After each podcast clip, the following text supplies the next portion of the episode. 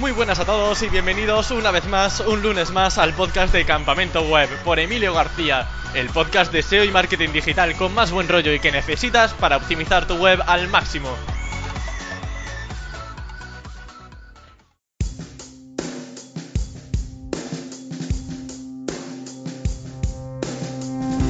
Cada vez se recomienda más trabajar la marca de tu negocio para así mejorar el SEO. Es una forma de tener clientes fieles, recurrentes y que pueden ayudarte a tener mayor visibilidad en Google con su búsqueda de marca, entre otros. Para ello, trabajar el branding es algo fundamental, es decir, trabajar la forma en la que nuestro público nos percibe. Hoy tenemos la suerte de contar con un profesional excelente en temas de branding y que ha trabajado en proyectos de Nestlé, Renfe o Mercadona, entre muchos otros, y actualmente en la compañía eléctrica Lucera Energía. Vamos a hablar no solo sobre branding en general, sino aplicado también a páginas web, que al final es lo que más nos gusta. Así que sin más dilación, doy paso al invitado de hoy, que es Jesús Gallent. Muy buenas, Jesús. Hola, muy buenas. ¿Qué tal? Pues bueno, saliendo del trabajo y viendo aquí eh, qué, qué, me vas a preguntar, ver qué quieren escuchar los oyentes y bueno, me parece muy interesante que la gente quiera saber un poco más sobre branding y bueno, al final es, son cosas que van a afectar a su día a día de las empresas y poder vender más al final productos, que es lo que todas las empresas quieren. Sí, pero claro, al final hablamos de, hablamos de branding, pero ¿la gente suele entender bien en qué consiste tu trabajo? ¿O hay personas que dicen, bueno, sí, branding, pero no entienden muy bien en qué consiste? Pues empezaré por lo más sencillo. Mi madre dice que soy ingeniero. Ella misma no sabe a qué me dedico. Y, bueno, es, es, un poco. Uh, entiendo, entiendo que no lo entienda porque eh, normalmente todo el mundo cuando hablan de branding entienden siempre que es el logotipo o la imagen de una empresa, los colores, la tipografía y se quedan con eso. Se quedan con la parte que todo el mundo, digamos, ve, que es la parte visual. Sin embargo, en el día a día todos trabajamos con branding y todos hablamos de marcas bien o mal todos decimos, pues este producto me parece más bueno o esta marca, vete a esa tienda que es mejor por esto. A veces no, no, tiene que ver con precio o a lo mejor no tiene que ver con que la textura de esa tela o el olor o el sabor de esa tarta es mejor o peor. Simplemente hablamos de sensaciones y cuando hablamos de sensaciones de compra aquí o compra allí o consume este producto o consume este otro, esas sensaciones muchas veces también son emocionales. No tienen que ver tanto con un color, con un sabor, sino con una emoción. Y esa emoción uh, es la parte de branding, es, es construir una historia y que los clientes pues vean esa historia que detrás de, esa marca, ¿no? Y al final es como una cosa más añadida a favor de, de, esa marca o de ese producto para que uno lo compre o lo consuma. Yo creo que tenemos la idea preconcebida un poco de que, bueno, esto de trabajar el tema emocional de la marca, de trabajar la marca, suele ser algo caro y que no todas las empresas necesitan hacerlo. Entonces, te quería hacer la pregunta de si realmente hace falta ser una gran empresa para priorizar el tema del branding. Bueno, esto es, eh, empezaría por el principio. Uh, cuando tú vas a un horno y estás haciendo cola y a lo mejor acaban de sacar unas empanadillas calentitas y tal, y la propia persona que está atendiendo esa panadería te ofrece una porque te la está regalando para que las pruebes, uh, eso es una acción de marketing en principio, ¿no? No es una acción que tenga un coste elevado, no es nada, simplemente te está haciendo un favor, te está haciendo como un regalito y tú lo percibes como, mira qué amable, qué bien si, si, además es el sitio donde vas habitualmente, te está creando un vínculo de, ¿no? con, ese, con esa panadería y además con esa persona que te ha dado ese, ese obsequio, ¿no? Ya está construyendo una historia, ya está construyendo una parte de branding. ¿Eso tiene un coste? Bueno, pues una empanadilla, que es a lo mejor lo que, lo que pueden invertir en marketing en un horno. Pero si ya fuera una cadena de hornos nacional, pues lógicamente el presupuesto será más, incremental. Pero no por ello, no, no por ser grande puedes invertir en, en, branding y por ser pequeña no. Al final, todos las, los tamaños de empresa tienen pues, su pequeño presupuesto o su gran presupuesto, ¿vale? Para poder hacer esas acciones que impacten al final en, hacer más clientes o en fidelizarlos, que es al final lo que todas las empresas quieren. O sea, te pongo el ejemplo de la panadería, pero es tonto, quiero decir que es, es, una cosa muy pequeña y dices, mira, pues ya están intentando fidelizar de alguna manera. O esas cafeterías que te dan el típico carnet que te van cuñando si tomas diferentes desayunos y cuando llegas al décimo desayuno, pues es gratis, ¿no? ¿Qué están haciendo? Fidelizarte de alguna manera. Es una acción de marketing. ¿Qué les cuesta? ¿Un café? Pues ostras, un, un euro que han perdido. Ostras, pues no, no creo que sea perderlo. Es una inversión que hacen para fidelizarte y que vayas 10 veces a desayunar y es una acción de marketing igual. Muchas veces igual pensamos que obviamente un spot televisivo u otras campañas en medios masivos puede ser eh, lo más idóneo, pero claro, para eso hace falta mucho presupuesto y como comenta, hay muchas mucha, eh, muchas estrategias que se pueden eh, seguir a nivel de marketing para mejorar el branding que pueden ayudar a una pequeña o mediana empresa. Totalmente. Al final es que, claro, eh, yo entiendo que la gente cuando ve una campaña de televisión, una campaña en grandes medios o que entres a alpaís.com y de pronto tengas toda la página llena de logotipos de una marca porque ha pagado para estar en la portada del país, uh, pues uno piensa que el branding o que las acciones de marketing son caras. Claro, porque nos fijamos en los grandes, grandes, grandes, lo que nos impacta y lo súper chulo y lo súper bonito. Pero luego, es lo que te decía, cualquiera puede hacerlo. Entonces, no todo, el ejemplo que te ponía de la panadería, ¿hace falta que esa panadería de barrio se anuncie en televisión? Seguramente no. Entonces, a todos los alcances y todos los presupuestos van, digamos, siempre eh, al INDE de a quién quieres alcanzar. Al final, tú puedes ser una gran empresa, gastarte mucho dinero en televisión y a lo mejor estar equivocado, porque tu cliente no ve la televisión, a lo mejor tu cliente está haciendo otras cosas. Entonces, para cualquier acción de, branding, lo primero que haces es investigar. Sin investigar, estás tirando el dinero. Y eso es lo primero que hacer. ¿Quién es tu cliente? ¿Cómo, qué, qué, percibe de ti? Eh, ¿Por qué te compra? Saber qué es lo que necesita y entonces ofrecérselo. Y eso es el primer paso de todo. O sea, si no sabes eso, ¿cómo vas a enamorar al cliente? Yo tengo justamente una asignatura ahora en este semestre en la universidad que se llama Branding Management. Entonces, bueno, me acordé de ti y dije, bueno, aquí Jesús Karen seguro que tiene un montón de cosas que contar. Y hicimos un ejercicio muy interesante en el que el profesor nos daba una tarjeta con un eslogan y con una tarjeta que tenía una identidad visual, que como comentan no es todo lo que afecta al branding, pero también es importante, imagino. Entonces, eh, era curioso ver cómo las marcas que tenían una mejor reputación, que tenían una mejor imagen, los alumnos lo decíamos como churros, lo decíamos rapidísimo. Sin embargo, había otra empresa que no habían trabajado tanto, tanto ese branding y era muy difícil asociar a lo mejor esa identidad visual eh, y luego aparte ese eslogan para una determinada marca. Entonces, focalizarnos en, eh, digamos, en una característica o a lo mejor en, algo que nos hace especiales, creo que puede ser importantísimo y claro, no querer a lo mejor abarcar todo. No sé si estás de acuerdo con eso o no. Sí, lo que pasa que eh, también al final es un poco lo que te decía, que eh, cada empresa debe de analizar, o cada producto, ¿no? cada servicio que estás ofreciendo, tú tienes que analizar qué es lo que estás vendiendo y quién es tu público. Eh, hay marcas que son marcas blancas y las marcas blancas per se simplemente lo que están ofreciendo es un producto, igual que el que se supone que es la marca buena, la marca cara y tal, a menos el precio. ¿Vale? Es un principio, con lo cual el envase puede ser mejor o peor, más bonito, más feo, el mejor eslogan, peor eslogan, peor logo, más logo la gente va a ir por precio. Si lo que estás vendiendo es precio a la misma calidad supuesta, ah, ya está. No tienes por qué gastar dinero. A lo mejor que el envase tenga más colores o que se perciba de mayor calidad. Otra cosa es marca de distribuidor que también se confunde mucho. Por ejemplo, Mercadona, todo el mundo habla de la marca blanca de Mercadona y Mercadona lo que tiene es marca de distribuidor. O sea, Hacendado no es una marca blanca. Una marca blanca es una que tú, no, tú te da igual lo que ponga de, de logotipo de marca porque te da igual. La coges porque está barata y punto. Sin embargo, una marca de distribuidor es la marca que tiene el propio nombre del distribuidor. En este caso, pues Hacendado, ¿no? O de Plus o la que tenga Mercadona. Entonces, a esas marcas sí que cuidan ya. Si nos fijamos, los envases de Mercadona cada vez son mejores, los logotipos, las cajas, todos los van mejorando día a día. Porque al final sí que se ponen al lado de las marcas, digamos, de referencia, ¿no? Y tú tienes la marca de referencia que es de calidad y tienes la otra marca de distribuidor que también es de calidad. Aparte, puede haber una marca blanca que a la gente la compra independientemente de lo que ponga. Eso, por ejemplo, lo tenemos en Carrefour. Tienes marcas Carrefour, ¿no? Leche Carrefour, y luego tienes otra marca que es muy, muy, muy barata, que le ponen de logotipo, creo, que es un, círculo con un 1 o algo así rojo, y ya está. Y, da igual. Realmente es la leche más barata que tienen y punto. No la compras porque sea marca Carrefour. Y por lo general, Mm, ¿Suelen enfocarse a tener esa diferenciación por precio o hay otro, otras diferenciaciones que sean predominantes? Digamos que las empresas tienen eh, como un objetivo principal antes que ir a por precios, por ejemplo. A ver, eh, son diferentes estrategias de venta. Al final ya depende más de la estrategia de venta que tenga la estrategia de negocio de la empresa que en sí del departamento de marketing, que a veces sí que está metido dentro de la propia parte de estrategia de ventas, pero no tiene por qué. ¿eh? Es que hay, veces que empresas van a precio y su producto es precio, precio, precio, pero bueno, siempre puede salir uno que sea más barato. Mientras eso no pase, pues tú eres el más barato. Ahora, si vas a construir marca y vas a construir algo, esa construcción ya de algo es realmente lo positivo. Al final tú estás construyendo una relación. Al final yo siempre cuento que el branding es como una historia de amor donde tú tienes un producto que quiere enamorar a otra persona y para enamorarla tienes que analizarla, saber lo que quiere, sus necesidades y ofrecérselas. ¿Para qué? Pues para que haya una relación a largo plazo. Al final tú te estás gastando, digamos, el dinero en hacer esa, esa narrativa de marca para que esa persona que te va a consumir hoy te consuma hoy, mañana y pasado y pueda ser fiel mucho tiempo. Entonces, me, me gusta contar como la historia de amor por eso, porque es una historia de fidelidad. Entonces, si tú estás contando una historia de fidelidad y de amor, ¿eres fidelidad a qué? Pues a tus principios. Si dices que eres el más barato, vas a ser siempre el más barato. Si dices que eres el de más calidad, tienes que ser siempre el de más calidad. Con esto pasaron unos problemas, eh, no sé si recordáis, eh, que hace cuando empezó la crisis hubieron algunos champús o algunos detergentes que eran percibidos para todos como los de más calidad y te dan un precio, digamos, más elevado en el, cuando ibas al supermercado. Cuando vino la crisis, esos, esos mismos productos lanzaron la versión barata, porque lógicamente eran bastante caros para la época de crisis que estábamos viviendo.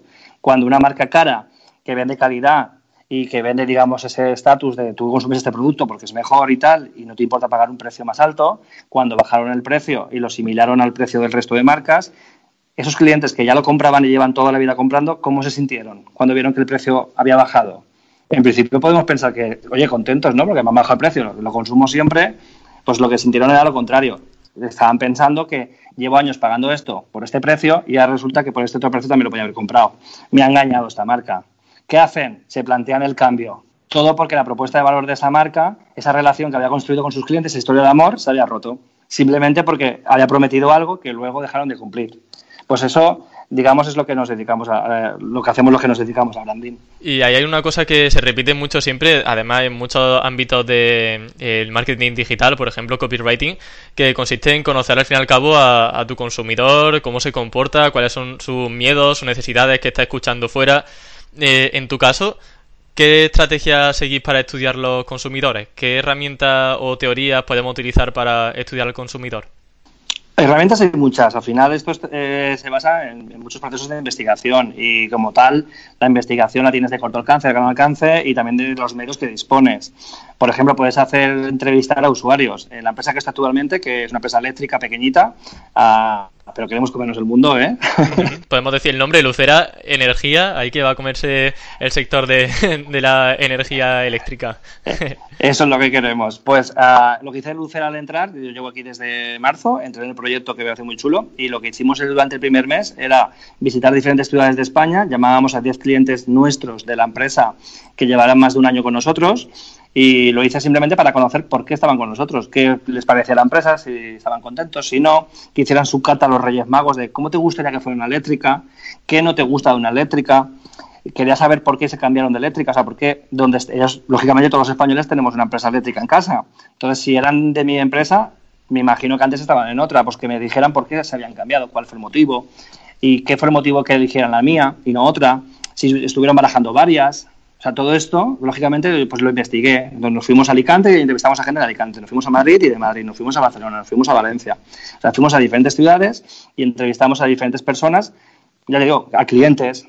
Ellos mismos se quedaban flipados porque era cuando les llamamos para decirles, hola, mira, te llamo de la eléctrica. Lo que, esperaban, lo que esperaban es que les dijéramos, tengo una oferta que ofrecerte. No sé qué. Y dijimos, no, Claro, y, fue al revés, fue un, mira, estamos investigando a nuestros clientes, queremos saber si están contentos con nosotros y, nada, simplemente si teníais una horita libre para reunirnos con nosotros tal día y los que nos dijeron que sí, les dijimos que venían y que les pagábamos un dinero, lógicamente su tiempo libre vale, vale, vale tiempo, ¿no? Su tiempo tiene un valor y les dimos un vale de Amazon, creo que era, y bueno, pues al menos oye, ese, dinero que les pagué eh, para mí era muy buen dinero invertido porque nos dieron mucha información que internamente en la empresa a lo mejor no la teníamos. ¿Qué pasa? Que cuando acabamos durante el primer mes esa investigación, yo ya tenía una foto muy clara de quién era mi cliente. Entonces mi cliente me di cuenta que daba igual ser hombre o mujer que a veces hay empresas que son más de hombres, más de mujeres, ¿no? En nuestro caso nos daba igual. Eh, por lo que nos decían, era una decisión muy meditada y muy meditada entre el propio matrimonio, si eran matrimonios o entre los novios eran novios. O sea, al final era una cosa, digamos, meditada en el seno de la casa. También sabía la edad de mi cliente más o menos, que es mayor de 35 años. También sabía su nivel económico, su nivel... O sea, son informaciones que yo pues lógicamente cuando la gente se da de alta en mi empresa, yo no le pregunto cuánto cobra, ni le pregunto si está casado, yo todo eso no lo sé. Ahora, después de la investigación, todo eso lo sé. Y también sé qué motivo que se viniera conmigo, que normalmente era pues que se querían ir de las grandes, que sentían que les engañaban las empresas grandes, que sentían que no entendían su factura de la luz, que pagaban cada vez más, o cuando les ofrecían descuentos, vale, sí, me hacen un descuento, pero estoy seguro que me está engañando por algún lado. Entonces, al final era una insatisfacción con sus empresas antiguas. Y se vinieron a Lucera porque pensaron que Lucera era una empresa distinta, que tenía unos valores distintos y que, bueno, que ponía... Nosotros lo hemos, de hecho, hemos, hemos sacado una web nueva hace tres semanas y muchas de las frases que ponemos en la web nueva son de estos clientes. Y hay una frase que gastamos que es que, uh, sí, porque definía muy bien eh, lo, que, digamos, el motivo de venirse conmigo. Entonces, si, si, esa frase definía muy bien el motivo pues, y te convenció, pues la voy, a, la voy a utilizar, ¿no? Y al final decían que nosotros habíamos arreglado el fregado del sector energético español. Y, la verdad que fregado es una palabra un poco fea, pero es que define muy bien lo que todos sentimos con la energía, ¿no? Entonces, esto te digo que es un método de investigación que gasté, pero que hay muchos métodos y al final, pues depende del proyecto, pues gastas unos u otros, y ya te digo, depende del presupuesto, de dinero, de tiempo, de, de las necesidades. Hombre, es muy interesante. Además, has comentado hoy el caso real. Creo que hay bastantes puntas interesantes como hacer, pues eso, darle algún incentivo, como en este caso el cheque para Amazon, que si no, pues la gente realmente, obviamente, te dirá muchas veces que no, pero si hay algún incentivo detrás. Claro, a ver, al final te están dando, te están dando una hora de su tiempo libre. Entonces, eh, yo entiendo que eso tienes que recompensar de alguna manera.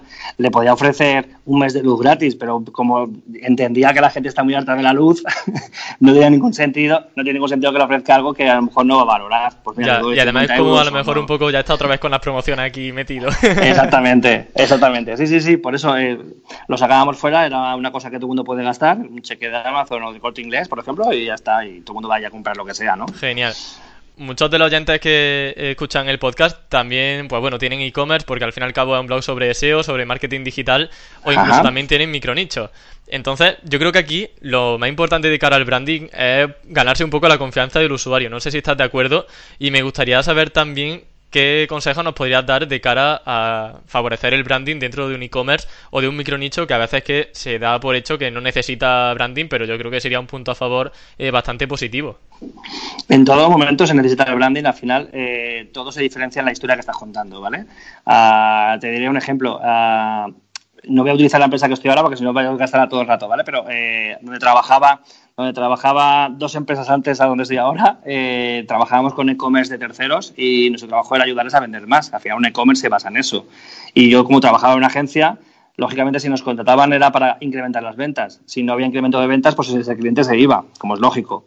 Entonces, eh, cosas que hacíamos al principio, mirábamos esa página cómo estaba escrita, cómo estaba, cómo funcionaba, y lo primero que hacíamos era eh, arreglos eh, de experiencia de usuario, arreglos de interfaz que sabías que cambiando una cosita o aquí podías ayudar a que digamos, fuera más sencillo para utilizar por todas las personas. A veces las páginas web, cuando las hacemos, se hacen muchas veces al gusto de, o al conocimiento que tiene Internet ese dueño del e-commerce, pero ese no tiene por qué ser el cliente.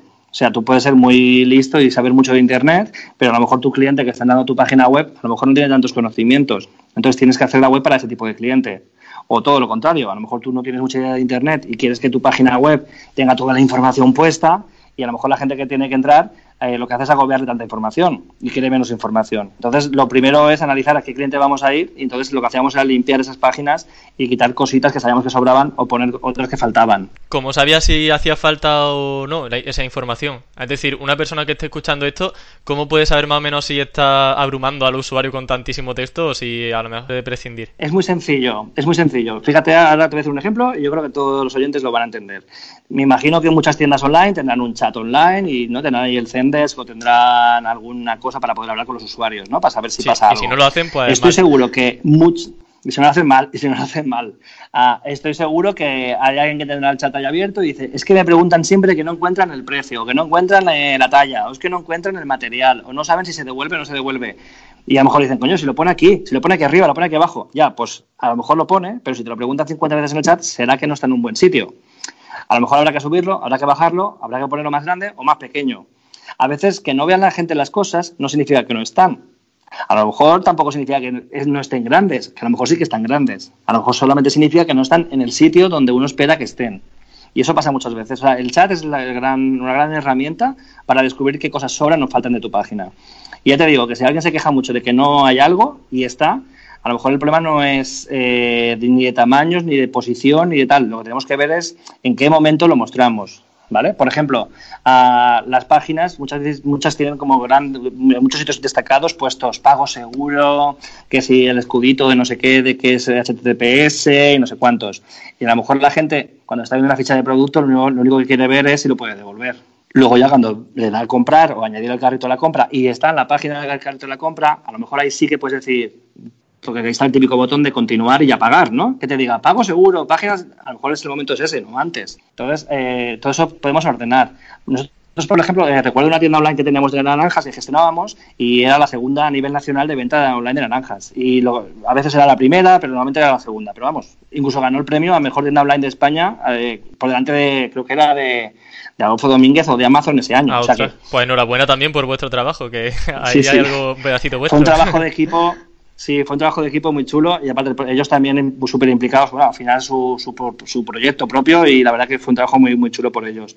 Pues ah, nosotros eh, la primera vez que comprabas te mandábamos las naranjas gratis a casa sin que tuvieras que pagar nada. O sea, pruébalas gratis, era el reclamo. Y todo el mundo diría, ostras, pues en España con los pillos que somos, tal, no sé qué, pues realmente yo... Eso te iba a decir, digo, a nivel de coste realmente salió bien. Pues salió bien porque la gente las probaba, veía que estaban muy bien, la gente le daba mucho miedo que te mandaran una caja de madera a casa con no sé cuántas tal, porque pensaban eso, pensaban que iba a ir ahí el agricultor con la caja de madera, que luego no había caja de madera, pero la gente pues te dice, uy, ¿cómo voy a pedirme yo a casa 25 kilos de naranjas o 20 kilos de naranjas? Esto no sé, esto tal, pues mira, prueba las que son gratis y verás cómo están muy ricas. Pues eso eh, rompía muchas veces barreras Ahora ya no, pero ya te digo, esto hará 7, 8 años. Hace 7, 8 años no todo el mundo compraba naranjas online. Era una manera de romper la barrera. También poníamos uh, que la devolución era no sé qué, o sea, poníamos muchas ayudas en esa misma página de la ficha de producto, poníamos mucha información como diciendo que, ostras, que no te preocupes, que no hay nada, que los gastos de envío están incluidos, tal, para quitar los miedos a la hora de añadir el botón de comprar, ¿vale? Eso normalmente no se hace, o sea, normalmente tú no analizas eh, mi cliente en qué momento le frena, porque al final tenemos todos un embudo de conversión, ¿no? Y entonces ese embudo de conversión, bueno, me imagino que los oyentes saben lo que es un embudo, si no, lo explicamos. Sí, sí, tienen un conocimiento, por lo que me escriben, tienen un conocimiento medio, vale. pues, medio alto uh, incluso. Entonces me alegro. Entonces, uh, si entran 100 personas a tu página y cuando llegan a la ficha de productos se te convierten ahí eh, a 40 y de ahí al carrito se te convierte en una, lo que tenemos que intentar es que ese 40 de la ficha sea un 60. ¿Cómo podemos hacerlo? Pues ahí tenemos que ver. Pero muchas veces es como, ay, el proceso de compra no sé qué hay. Se... No, sea, no, no tenemos que avasallar, tenemos que ver muchas veces otras cosas.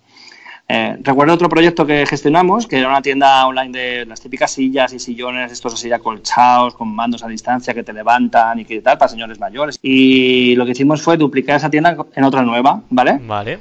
Porque vimos que el producto era bueno, que el precio era bien, que lo que se comunicaba era bien y además esa tienda online vendía. O sea, que era perfecta. Pero, ¿qué hicimos? Duplicarla. Y mundo dice, ¿por qué la duplicasteis? Lo que hicimos fue duplicarla con otro nombre, con otro diseño, pero también otra historia detrás, otro branding detrás que era distinta. Y los sofás y los sillones valían un 30% más. ¿Sabes cuánto vendía más esa tienda que la otra? Pues te lo puedes imaginar. No lo sé, prefiero que me lo digas tú. Vendían más los sillones caros porque la gente pensaba que eran mejores respecto a los otros. Claro, y eran dos proyectos y paralelos. Eran ¿no? los mismos sillones con la misma marca, eran dos proyectos paralelos con la misma persona detrás, con el mismo chat detrás, con el mismo envío y con los mismos nombres de productos. Entonces, simplemente, pues claro, la gente es como que, uy, a mi madre que tiene ya 70 años le voy a comprar un sofá bueno. Y ese sentimiento de culpa les hacía el decir, ostras, pues este que vale 700 y este vale 400, pues si vale 700 era porque es mejor. Pues no, es el mismo, pero bueno, está bien que, te, está bien que pagues más. ¿No? Pues... ¿Y en el, a nivel de diseño había alguna diferencia o el diseño de la página web era...? Es lo que te decía, el, el nombre de la página era distinto, el diseño era distinto y todo era como más elevado, más como de más nivel. Eh, ¿En qué se diferenciaba? ¿Elementos visuales? Pues uh, es como si te dijera, a ver, para que me entendieras, eh, sin que se ofenda a nadie, ¿vale? Pero es como si entraras a una tienda de 20 duros, ¿vale? O todo un euro y entraras luego al corte inglés. Pues lógicamente, eh, si tienes el mismo producto en una tienda, pues tú puedes pensar que uno puede ser más malucho y que es importado y que el otro, y a lo mejor es importado de China y en, en otra tienda es importado pero de Milán. A lo mejor no es el mismo sitio, pero eh, la sensación es distinta, ¿no? Pues lo que hicimos fue hacer eso. Como con más consistencia, ¿no? La página web, que no parece que se cayese de, de un minuto a otro.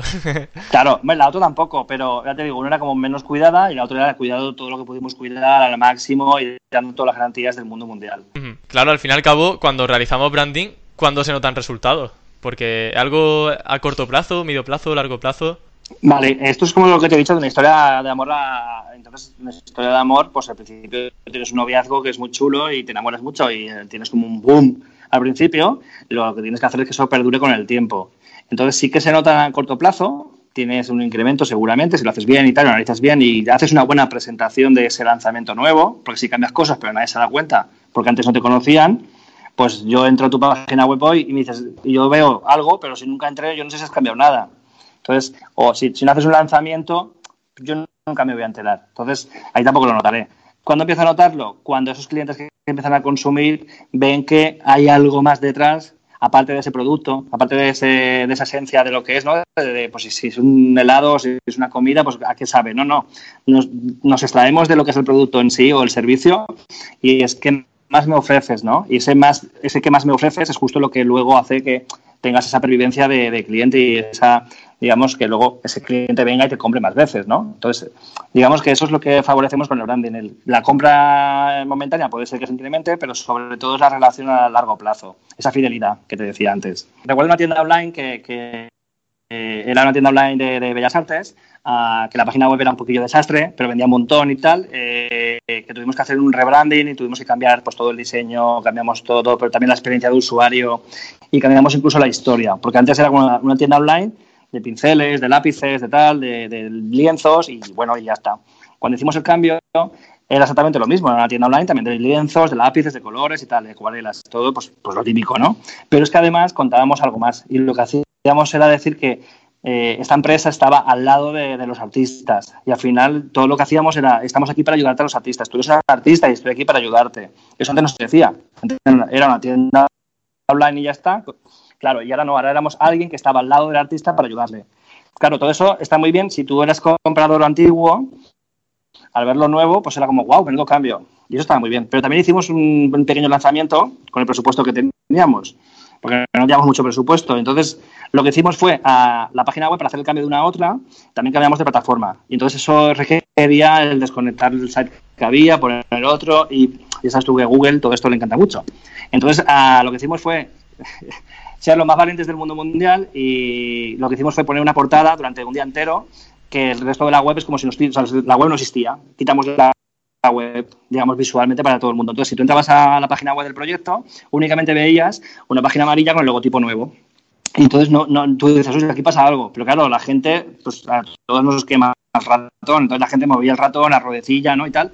Y al mover la rueda del ratón, lo que hacíamos era subir esa parte, o sea, toda la home amarilla y hacía como un efecto persiana y era como que se subía la persiana de esa empresa. Y decíamos, acabamos de subir la persiana de la nueva Tottenart, que era como se llamaba el proyecto. Qué bueno, qué buena idea, qué guay. Y ahí, ya contábamos un poco lo que se iban a encontrar el día siguiente. Poníamos, pues ahora nuevas secciones, nuevo no sé qué, ahora estamos enfocados a los estudiantes también, que quieren ser artistas y tal. O sea, empezamos a contar un poco el proyecto, lo que queríamos construir. Al día siguiente, cuando abrimos la web, claro, la gente era como, wow, pero esta gente que han hecho. Entonces, claro, gastamos un hashtag de subimos la persiana, ese día fuimos trending topics, al final lo que buscábamos era repercusión para que la gente llegara y dijera, pero esta gente que está montando, pero si esto es una tienda de bellas artes normal, ¿cómo puede ser que...? Pues no, no era normal, estábamos montando algo muy chulo y lo que queríamos es que la gente lo percibiera como tal. Y que los clientes de toda la vida dijeran, coño, es que esto mola mucho, o sea, los clientes de siempre. Y esos, pues lógicamente se lo decían, pero por Twitter, le mandaban mails, menudo cambio, cómo mola tal. Y claro, el, dueño del e-commerce, pues súper contento. Al principio tenía miedo de, quitarse el, cascarón viejo, pero cuando estrenó el nuevo era como, wow. O sea que, bueno, pues estas cosas que, que si se hacen bien, sí, Hombre, es que me lo estás comentando y es que me estoy emocionando nada más que de pensarlo. Digo, está genial, está chulísimo. Y has comentado también, eh, me ha encantado el caso que has comentado, pero ya has comentado también que cambiaste la experiencia de usuario. ¿Podrías comentar algún cambio que hiciste y que creas que pueda ser de utilidad para la audiencia? Sí, a ver, hay mil cosas que cambiamos porque al final, como era una plataforma que ya estaba desactualizada, que era OsCommerce y lo pasamos todo a Magento, pues lógicamente ya, ya per se la propia plataforma nueva eh, tenía muchas cosas que no tenía la vieja y ya estaba muy optimizada. Sin embargo, el Magento no era el 2 de ahora, que era el anterior, y había muchas cosas que, mejorar. Por ejemplo, el proceso de, pago, en lugar de ser los típicos dos, tres pasos que tenía Magento por defecto, eh, había un plugin que se le podía poner y entonces era un one page, que es que en una única página metes todos los datos. Con lo cual evitábamos la fricción de que rellenas una página, siguiente, rellenas otra página, siguiente, ahora tu tarjeta de crédito, siguiente, y ya te has aburrido y ya has apagado pues lo que hacíamos era, claro, es verdad, lo que hicimos, lo que hacíamos era poner, normalmente casi todos los proyectos era una página de pago, de, pues sobre todo en una página. Entonces, con tres columnas, la primera página de datos personales y de envío, la segunda página de, era toda la parte de pago y la tercera columna ya era la parte pues, de resumen de carrito y confirmar el pago y la verdad que eso funcionó. Otras, son, otras cosas son muy tontas, tontas, tontas, tontísimas, en la que todo el mundo pone en las tiendas online siempre los botones de, de, compartir en Twitter, en Facebook, Pinterest y hasta se hace falta las redes japonesas y chinas, que no tiene ningún sentido, porque todo el mundo lo que quiere, o sea, todo el mundo lo que queremos es que cliquen en el botón de comprar. ¿Para qué le pongo al lado los otros iconitos que me están distrayendo? Si lo que quiero es que compre. Entonces, eh, ¿para qué quiero que entre a Facebook y le dé al botón de Facebook y diga, ay, mira la foto de mi tía? No, ya, la hemos perdido, ya está viendo el, gatito de no sé qué. No, eso está mal. Entonces, esas redes sociales los quitábamos. ¿Qué hacíamos? En la thank you page de las tiendas, cuando alguien compraba, lógicamente tú llegas al carrito de la compra, le vas a pagar y llega un momento que te dice, muchas gracias, te acabamos de mandar un mail con el pedido, ¿no? En esa página de la thank you page poníamos el botón de like ya habían comprado, ya está. Y, la página realmente no tiene nunca nada, porque siempre tiene un texto de muchas gracias y vale, ya está, te puedes ir porque ya has hecho lo que queríamos que hicieras. Hay quien pone el blog, hay quien pone tal. Y nosotros le poníamos los botones de las redes sociales. ¿Qué conseguíamos? De pronto incrementábamos los, los, seguidores de las redes sociales. O sea, al final son pequeñas cosas que tú puedes ir haciendo, pero es lo que te decía, tienes que ver en qué momento haces esos cambios. es que, vaya, son cosas que me las dices y, claro, pueden parecer muy lógicas, pero es que hasta que no te las dicen, no te das cuenta de lo importante que son y, no las realizas. Me gustaría también adentrarme en todos tus trabajos y en el que tienes actualmente, porque creo que tiene bastante mérito haber trabajado para marcas como Nestlé, Renfe, Mercadona, actualmente con Lucera Energía, que os va genial. Entonces me gustaría saber cómo llegaste a formar parte de esos equipos. Al final, eh, todos tenemos una carrera profesional y hemos trabajado con diferentes empresas, a no ser que seas un poco funcionario y trabajes siempre la misma. Ah, creo que al final eh, los grandes nombres, las grandes marcas, como tú has dicho, pues Mercadona, Nestlé o Renfe u otras, eh, también he trabajado con bancos, pues digamos, eh, tienen, son marcas muy conocidas por todo el mundo y como que eso parece que ya soy mejor profesional. Y para nada, creo que he tenido la suerte de poder trabajar en esos proyectos, pero también hay muchas pymes con las que he aprendido un montón de cosas, con las que puedes hacer muchas, muchas cosas y luego sí que es verdad que no tienes a lo mejor el presupuesto, pero también se piensa muchas veces que una gran empresa tienes un presupuesto muy grande y puedes hacer muchas cosas. Y bueno, en principio sí que es cierto, pero también tienes muchos más departamentos a los que convencer, muchos más directivos a los que convencer y a lo mejor es mucho más lento tomar ciertas decisiones. Sin embargo, en una pyme a lo mejor no tienes esos grandes presupuestos, pero como el CEO lo tienes al lado, te sientas con el pim pam y en 10 minutos tienes hecha la estrategia. Es verdad, entonces muchas veces el hacer un gran trabajo de branding o incluso un gran trabajo de lo que sea, no depende tanto de si es una gran empresa o una pequeña, sino tanto más de, cómo de rápido o de ágil sea esa organización. Entonces, ah, yo creo que eso mm, ya, no depende tanto del, del, tamaño de la empresa. Que cómo llegué, eso es una de las preguntas que me has hecho. La otra de cómo llegué a, trabajar así con esas empresas. Bueno, pues uh, yo hace ya muchos años eh, monté una empresa de, branding eh, con unos socios y empezamos a trabajar, por ejemplo, con Mercadona, toda la parte de, de Plus y otras marcas que tenían. Y también con Renfe. También empezamos a trabajar con Repsol, pero todo esto porque no teníamos vergüenza, llamábamos a las puertas, mandábamos un tuit a no sé quién que sabíamos que era el director de no sé cuántos y al final, poco a poco, pudimos trabajar para esas empresas. Porque, bueno, los convences, vas con un portfolio, les dices que yo te voy a ayudar a vender que esto lo haces mal y yo lo sé hacer bien. Y bueno, si eres insistente y pesado, que yo creo que soy un poco pesado, pues al final consigues que alguien te escuche y que bueno, y, como al final lo bueno de lo digital es que con poco presupuesto puedes hacer una prueba y los test AB están a la orden del día, si te da un presupuesto pequeño te lo puede dar cualquiera. Entonces, ese presupuesto pequeño, si te pones a hacer cosas y demuestras que pueden vender, ya está todo hecho. ¿Con qué herramientas test AB normalmente? Que yo creo que no depende con qué herramientas. O lo podemos, muchas veces lo hacemos con el Google eh, Analytics, como era antes. Ahora lo hacemos con el nuevo, ¿cómo es el Optimize? Este que ha sacado.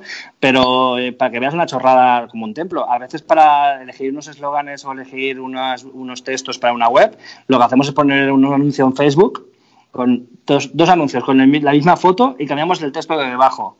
Y en uno clican 50 y en otro clican dos veces. Que es ¿Qué te acaban de decir? Pues que, clican 50 veces es mejor que que clican dos veces. ¿Cuánto me ha costado? 3 euros. Ahora voy a hacer un test A-B de la mejor de frases y me ha costado 3 euros. Claro, lo enfoco al público que yo quiero, pero siendo exactamente el mismo público, el mismo anuncio, ¿por qué uno clica en 50 y otro 2?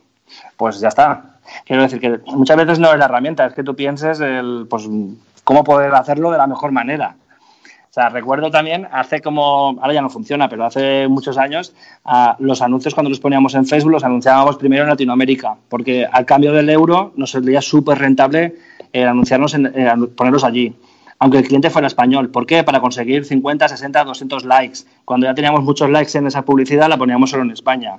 Cuando la gente veía un anuncio con muchos likes en lugar de con cero likes, pues la gente clicaba más y entraba más me había gastado a lo mejor 30 euros en Chile o 30 euros en Venezuela o 30 euros en Colombia, pero cuando estaba aquí puesto el anuncio conseguía el doble de clics porque tenía esos likes de Latinoamérica.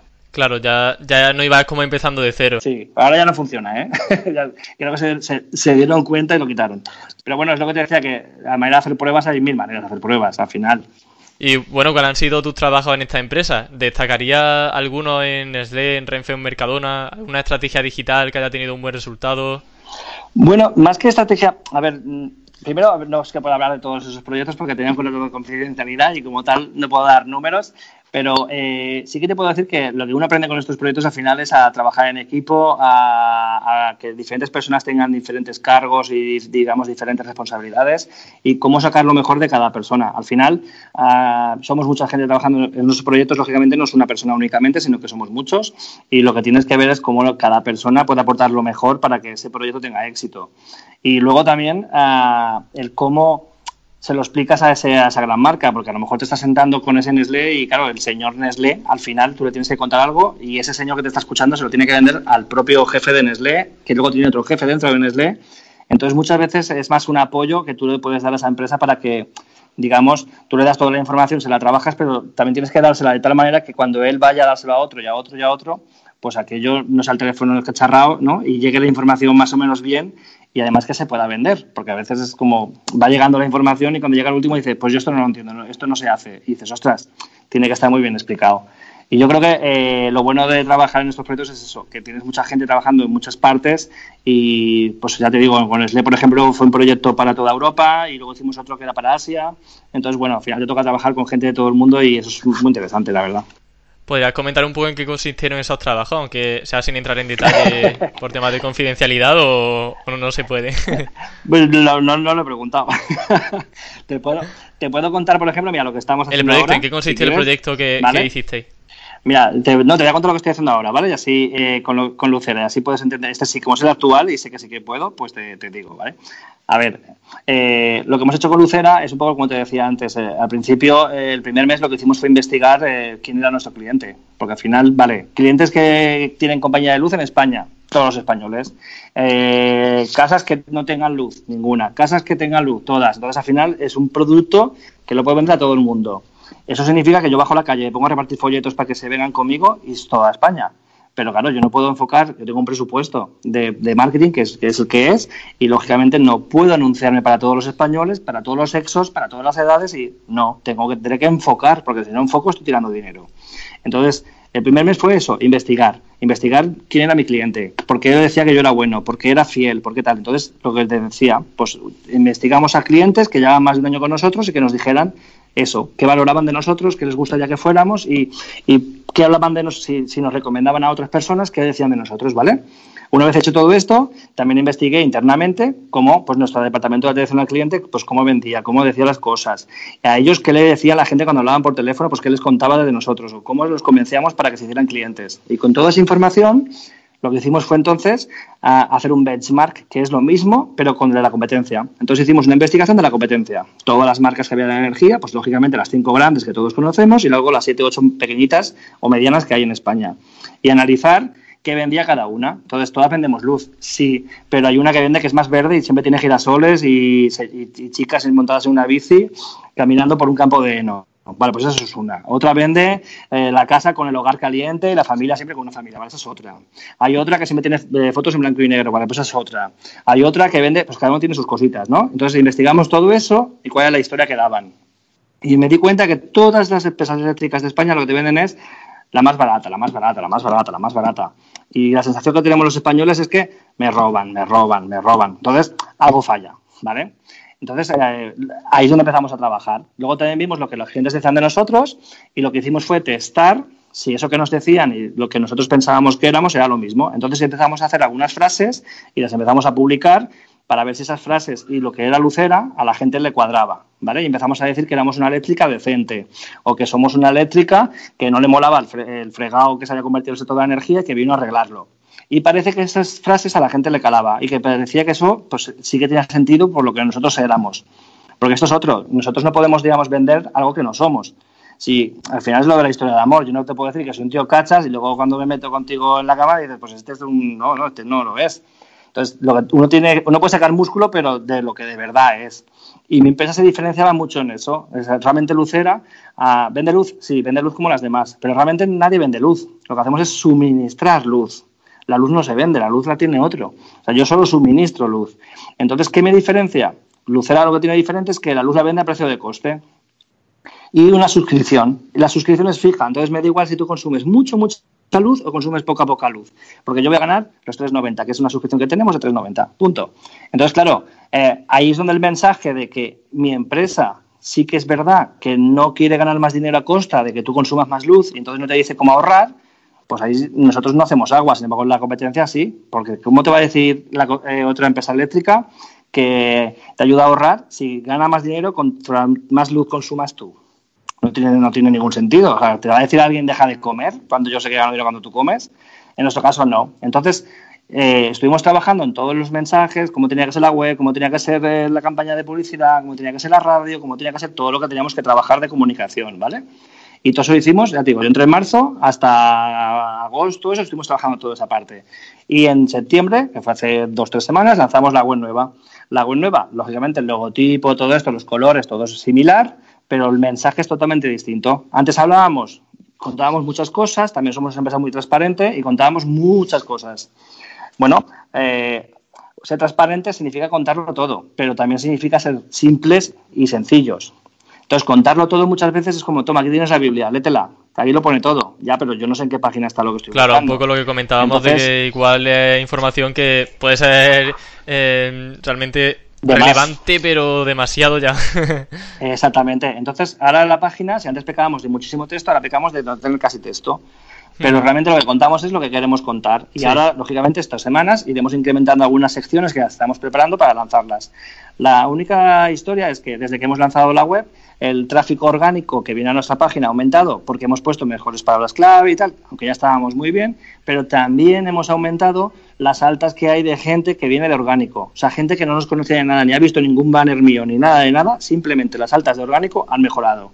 Entonces, ostras, si tenía un porcentaje de conversión y ahora lo he incrementado, creo que ha sido un 0, creo que es, no, a ver, si pongamos que tenía el 1, o sea, ahora creo que estamos en el 1,2 o el 1,3, ¿vale? Por no decir números así reales. Pero, ostras, un incremento de esto solamente por cambio de web, ¿de verdad? Pues sí. Pero claro, hemos hecho muchas cosas. Claro, lo que te decía, un cúmulo de factores que han afectado que mejore la, eh, la conversión de la página eh, sobre todo, pues destacaría el tema de eh, la información, que es precisa pero a la vez relevante, y algún dato más. Sí, por ejemplo, mira, la, en la web vieja, eh, el menú principal, pongamos que tenía 7 8 enlaces, ¿vale? Incluso estaba el típico enlace de atención al del área de clientes, ¿no? Ese que tú le das y entras a un login y entonces tienes tus facturas y tus cositas, ¿vale? En la web nueva solo tenemos tres enlaces y el botón de contratar ni siquiera está el área cliente. Que de hecho es una discusión interna porque como no va a estar ahí si los clientes lo han visto ahí? Digo, ya. Y pues que se acostumbren que lo vamos a poner abajo. ¿Por qué? Porque la página web está hecha para conversión. Si tú eres cliente, ya tienes una web que se llama clientes.lucera.es. No hace falta que entres al dominio principal. ¿Vale? Y además en todos los mails que te mandamos, todas las comunicaciones que hacemos, hay un botón de que te manda directo al área de cliente. Entonces, si eres cliente, pues ya tienes ahí el enlace, no, hace falta que esté arriba del todo. Lo que quiero es que la web sea de conversión. Entonces, ya te digo, de tener siete enlaces ha pasado a tener solo tres. Entonces, hemos, hemos conseguido que la gente vea más páginas, que pase más tiempo en la página y se lea más trozos de página. O sea, perfecto. Pero al final, básicamente, es decir bien lo que somos, que al final es lo que la gente, digamos, eh, en la parte de branding es justo lo que estamos construyendo. Yo puedo decir que es una empresa diferente, pero diferente es, todo el mundo dice que es diferente. La diferencia está que mi empresa es, decente. Entonces, por ejemplo, uno de los cambios es que tenemos que aprender a no decir, Lucera es diferente. Entonces la gente pregunta, ¿por qué? No, no, no, no. Mi empresa, mi empresa, Lucera, es decente. Y yo no digo nada más, pero la gente ya piensa, joder, están llamando a los otros indecentes. Bueno, pues un poquito sí lo son, ¿no? Todos pensamos eso del sector.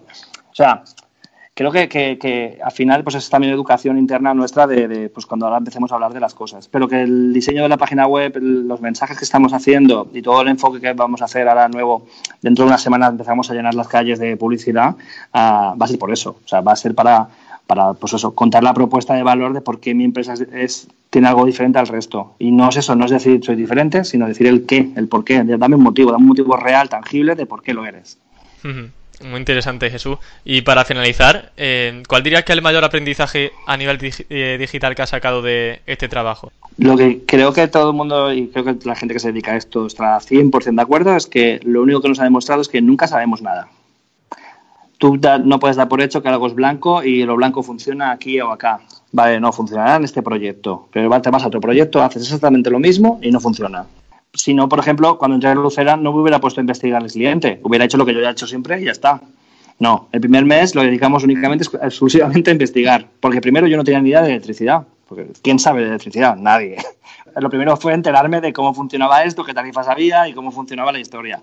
Y luego investigar a mi cliente. Yo no sé quién es mi cliente, pues tuve que investigarlo. O sea, eso es lo primero que hago en todos los proyectos. Pues, ¿Y por qué lo hago? Porque no sé. Los oyentes que dices que, bueno, que todos, casi todos tienen tiendas online y tal, uh, yo me imagino que ellos sabrán si vende más a unas zonas de España que a otras, por los, por los gastos de envío, por las zonas donde pone que les envían los productos. Si pongamos que vendes más para Andalucía que para Cataluña, pues ya te están diciendo que son más andaluces. Vale, son andaluces, perfecto. ¿De dónde son? Entonces también podrás ver si son de capitales o son de pueblecitos. Si son de pueblecitos, a lo mejor lo que están viendo es que en esos pueblos a lo mejor no tienen ese producto que tú estás vendiendo. Pues mira, a lo mejor puedes decir algo para decirle, llegamos a todos los pueblos de España y ya estás poniendo en la web algo interesante para ese cliente. Si ves que van a capitales, pues ya no te vale ese mensaje, será otro. O sea, al final hay muchas maneras de poder rascar información sin, digamos, hacer una gran inversión. O sea, al final lo que decía ser más listillo, o sea, es más así decir, vale, ¿dónde puedo sacar yo datos? Luego tienes los propios Analytics que te dice más o menos, te está diciendo, pues mira, tienes estas edades o tienes estos sexos. Luego tienes que comprobar si es verdad, porque a veces Analytics tampoco eso lo deja cierto, ¿vale? Pero bueno, ¿cómo lo haces? Pues llamas a clientes, les preguntas, oye, ¿y usted de dónde es? ¿Usted tal? ¿Qué edad tiene? Eh, ¿Le puedo tal? O sea, al final tenemos muchas maneras de sacar información. Qué guay. Pues bueno, genial. Yo creo que has dado un montón de consejos. Además, agradezco un montón que hayas puesto tantas cosas prácticas porque así es como de verdad se aprende. Realmente creo que ha acertado perfectamente con el invitado porque ha sido excepcional. Así que muchísimas gracias por dedicar estos minutos a estar aquí en el podcast. ha sido un placer tenerte aquí. un placer a ti y espero haber ayudado a la gente. al final, para eso estamos aquí para ayudarnos todos y poder aprender cada día más. Genial, pues muchas gracias Jesús. Un abrazo. A vosotros, un abrazo. Y así despedimos el podcast de esta semana. Ha sido un placer contar con Jesús para hablar sobre branding. Espero que hayáis disfrutado mucho esta entrevista, tanto como yo o incluso más. Así que ya sabéis, el próximo lunes un nuevo invitado, un nuevo podcast y podéis visitar campamentoweb.com para tener ahí todo el índice de la entrevista y todos los programas que llevamos en Campamento Web. Así que nos escuchamos el próximo lunes con muchas ganas de aprender y muchas cosas que contar. Hasta la próxima.